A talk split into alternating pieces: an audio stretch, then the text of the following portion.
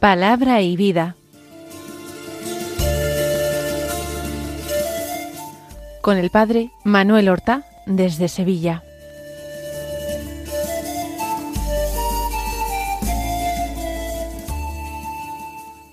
En el nombre del Padre y del Hijo y del Espíritu Santo. Amén. Alabados sean Jesús y María. Muy buenos días, queridos amigos, oyentes de Radio María y seguidores del programa Palabra y Vida. Hoy es el jueves de la vigésimo segunda semana del tiempo ordinario.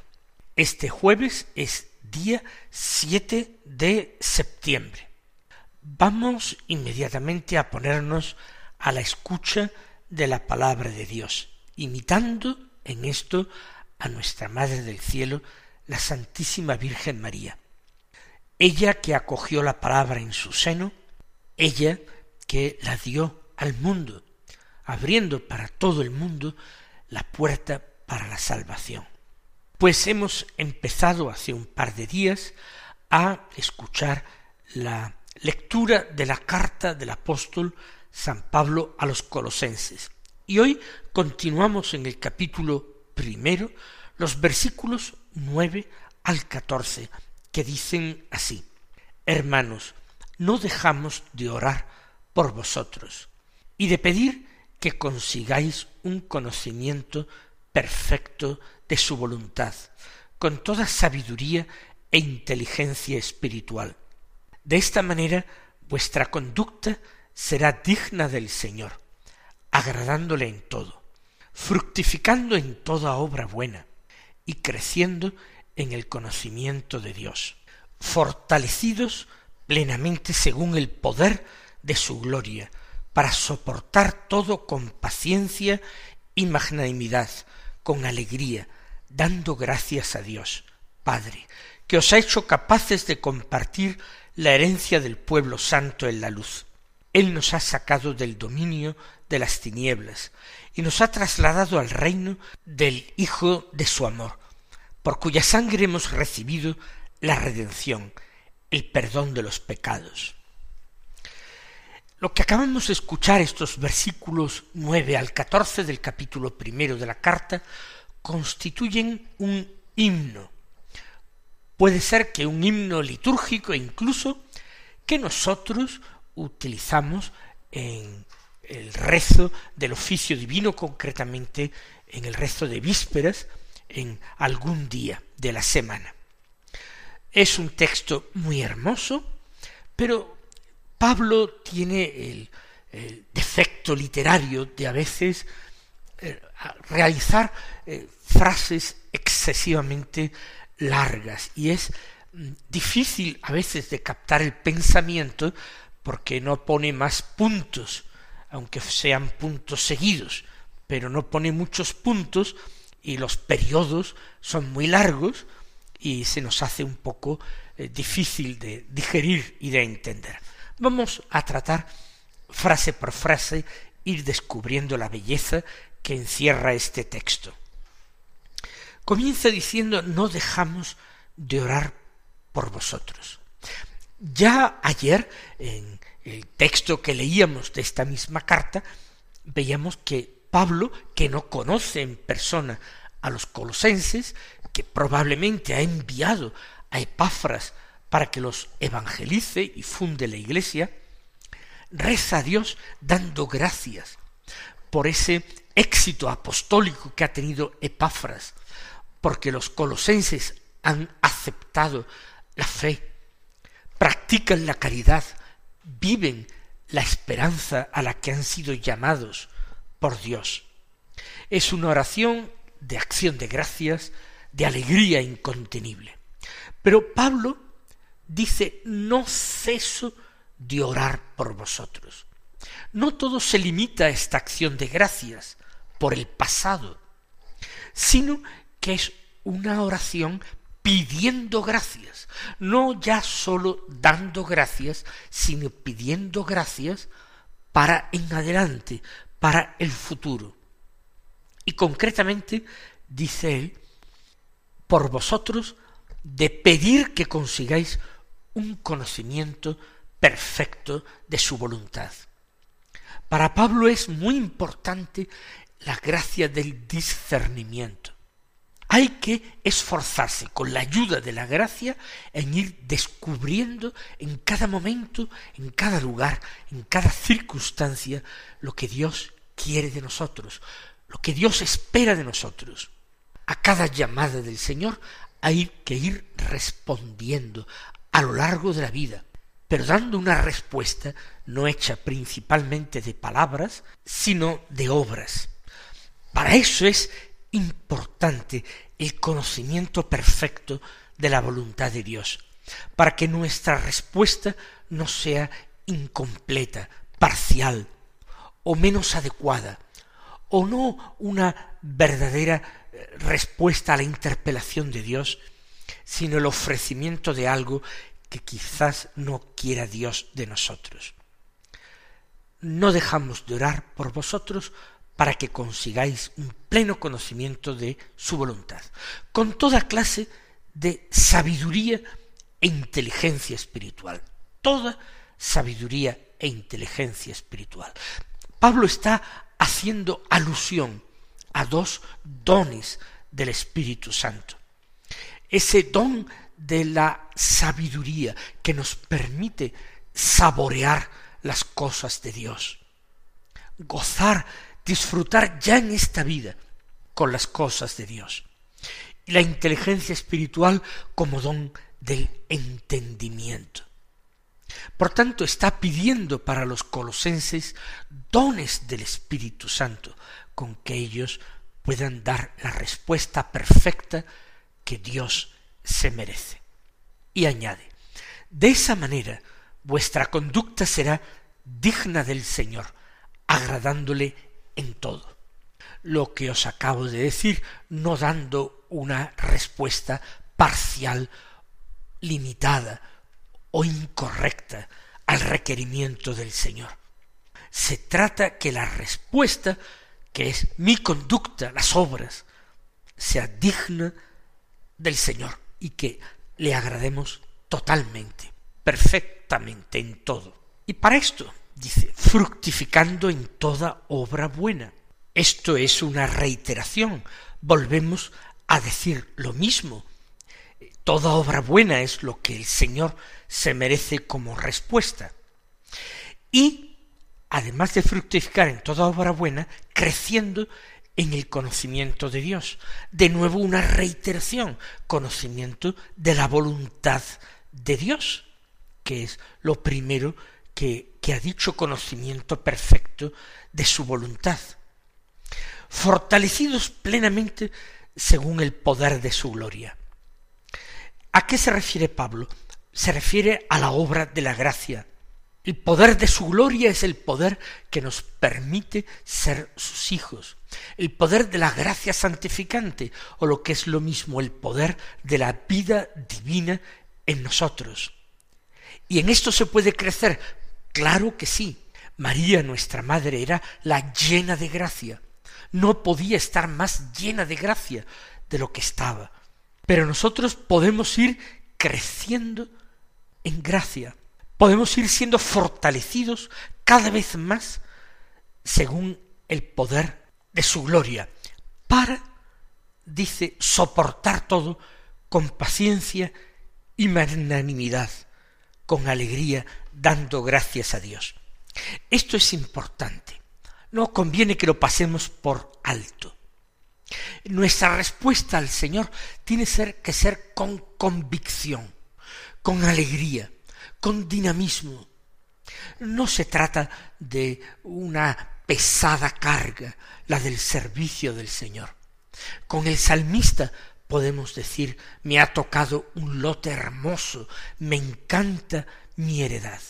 Por tanto, el poder de su gloria, que en definitiva es la fuerza de su gracia y la operación de los dones del Espíritu Santo en nosotros, nos tiene que llevar a poder vivir todo, incluso negativo, lo negativo. Por eso utiliza el verbo soportar.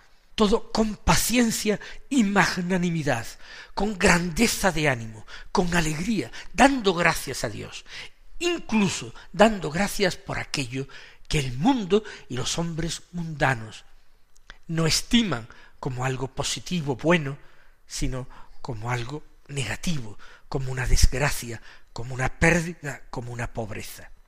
Pero siempre dar gracias a Dios Padre con alegría.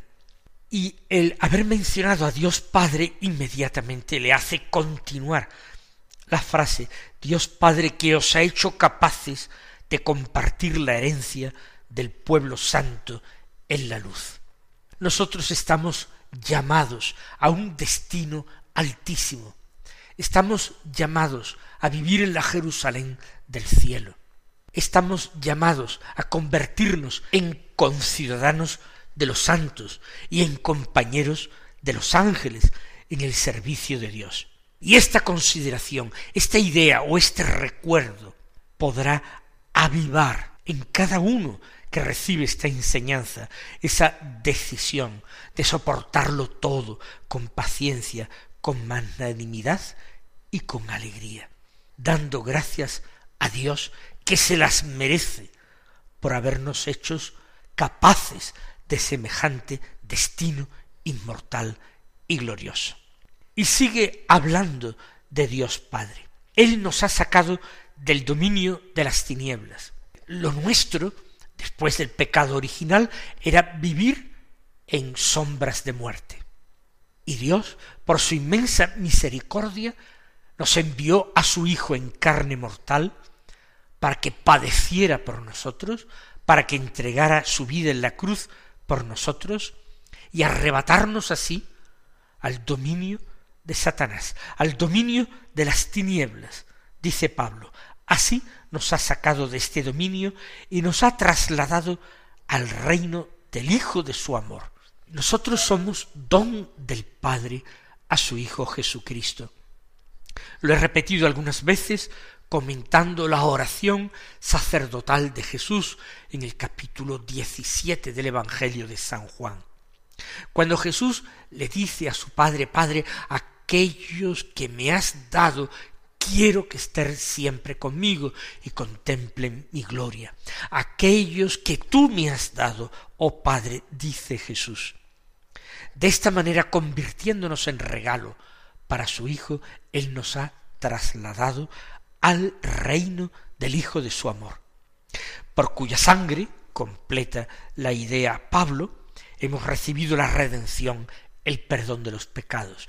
En definitiva, todo viene a parar a esto, al sacrificio pascual del Hijo de Dios, a su sangre vertida generosamente para llevarnos al reino de su amor, para otorgarnos el perdón de los pecados la redención.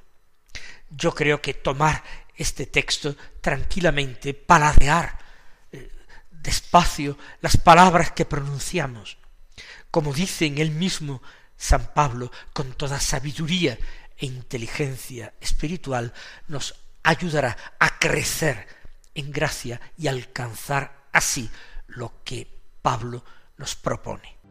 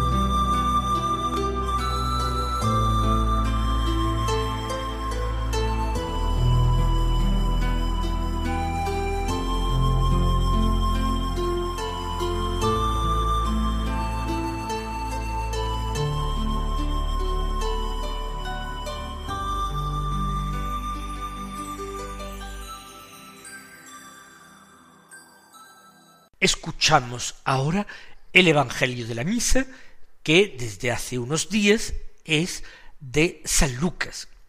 Hoy comenzamos el capítulo quinto, del que tomamos los versículos uno al once, que dicen así. En aquel tiempo la gente se agolpaba en torno a Jesús para oír la palabra de Dios. Estando él de pie junto al lago de Genezaret, vio dos barcas que estaban en la orilla. Los pescadores que habían desembarcado estaban lavando las redes. Subiendo a una de las barcas, que era la de Simón, le pidió que la apartara un poco de tierra. Desde la barca sentado, enseñaba a la gente. Cuando acabó de hablar, dijo a Simón, Rema mar adentro, y echad vuestras redes para la pesca. Respondió Simón y dijo, Maestro, hemos estado bregando toda la noche y no hemos recogido nada, pero por tu palabra echaré las redes. Y puestos a la obra, hicieron una redada tan grande de peces que las redes comenzaban a reventarse. Entonces hicieron señas a los compañeros que estaban en la otra barca, para que vinieran a echarles una mano. Vinieron y llenaron las dos barcas hasta el punto de que casi se hundían. Al ver esto, Simón Pedro se echó a los pies de Jesús, diciendo Señor, apártate de mí, que soy un hombre pecador. Y es que el estupor se había apoderado de él y de los que estaban con él por la redada de peces que habían recogido. Y lo mismo les pasaba a Santiago y Juan, hijos de Zebedeo, que eran compañeros de Simón. Y Jesús dijo a Simón, No temas, desde ahora serás pescador de hombres. Entonces sacaron las barcas a tierra y dejándolo todo, lo siguieron.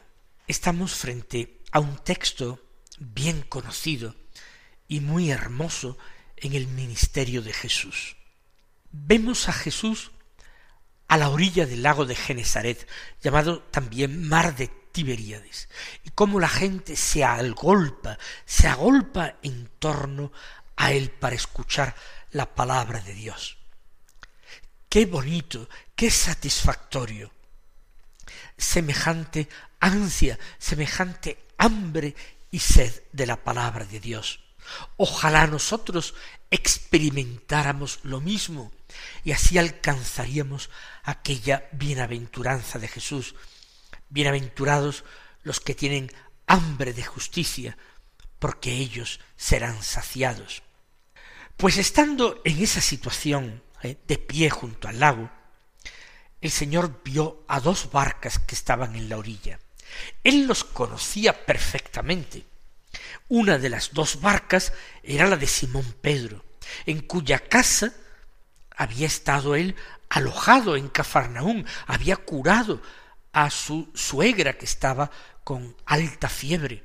Lo escuchábamos el otro día y este Evangelio es continuación del de ayer. Vio las dos barcas y los pescadores habían desembarcado y estaban lavando las redes.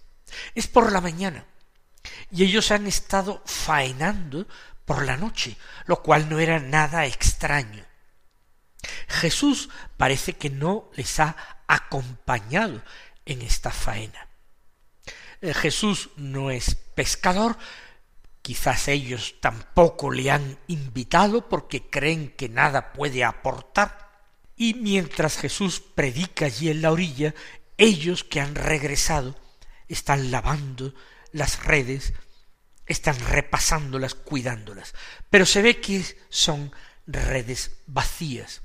Como dice Simón más adelante, la pesca ha sido infructuosa. Han trabajado toda la noche, han velado toda la noche, al final para nada. Y la gente se agolpa en torno a Jesús. Y Jesús piensa, cree que es preciso tomar algo de distancia respecto de la multitud para que la palabra pueda surgir de sus labios con más libertad. y más libremente llegar también al corazón de sus oyentes. Es algo que todo predicador cristiano, que todo catequista cristiano debe tomar en cuenta. Sí, es importante la cercanía con la gente. No podemos decir que Jesús no la tuviera, y muchísimo. Como repite el Evangelio en alguna ocasión, eran tantos los que iban y venían con ellos que, que no tenían tiempo a veces ni siquiera para comer. Pero también es importante aprender a tomar alguna distancia de la gente. Bien para dedicarse a la oración, para dedicar un tiempo, un espacio en mi vida a la oración, como para evitar que esa estrecha cercanía de la gente no termine a mí, convirtiéndome a la gente, convirtiéndome al mundo, adoptando finalmente las creencias de la gente, haciendo mías las expectativas de la gente, conformándome con la fe de la gente. El apóstol, el evangelista, el catequista debe vivir en una plenitud de fe y de entrega para poder dar a la gente, porque no se puede dar lo que no se tiene. Y para ello hay que evitar el peligro de confundirse y ser uno más. Jesús lo hace también para tener más tranquilidad para hablar sin tanto agobio. Y Simón, que está cansado, fatigado, obedece a la palabra de Jesús, rema mar adentro. Él responde plenamente con obras a lo que Dios pide de él. Lo sorprendente es que después de predicar Jesús le dice rema mar adentro y echa las redes para pescar. Humanamente resulta imposible esperar a una pesca, pero él dice por tu palabra echaré las redes y ya sabemos lo que pasó. También por la palabra del Señor nosotros echaremos nuestras redes y nos, postraremos con toda reverencia delante del Señor, que el Señor nos quiere cercanos, pero también el Señor aprecia nuestra reverencia ante la majestad de su persona, y es necesario que sea Él mismo el que nos diga, no temas, no que nos lo digamos nosotros a nosotros mismos, no, sino que ante su gloria y su majestad, postrados, oigamos que Él nos dice, no temas, y nos pide y nos invita a convertirnos en sus compañeros y faenar de esta forma pescando hombres. Mis queridos hermanos, el Señor os colme de sus bendiciones y hasta mañana si Dios quiere. Han escuchado en Radio María Palabra y Vida, un programa que dirige el Padre Manuel Horta.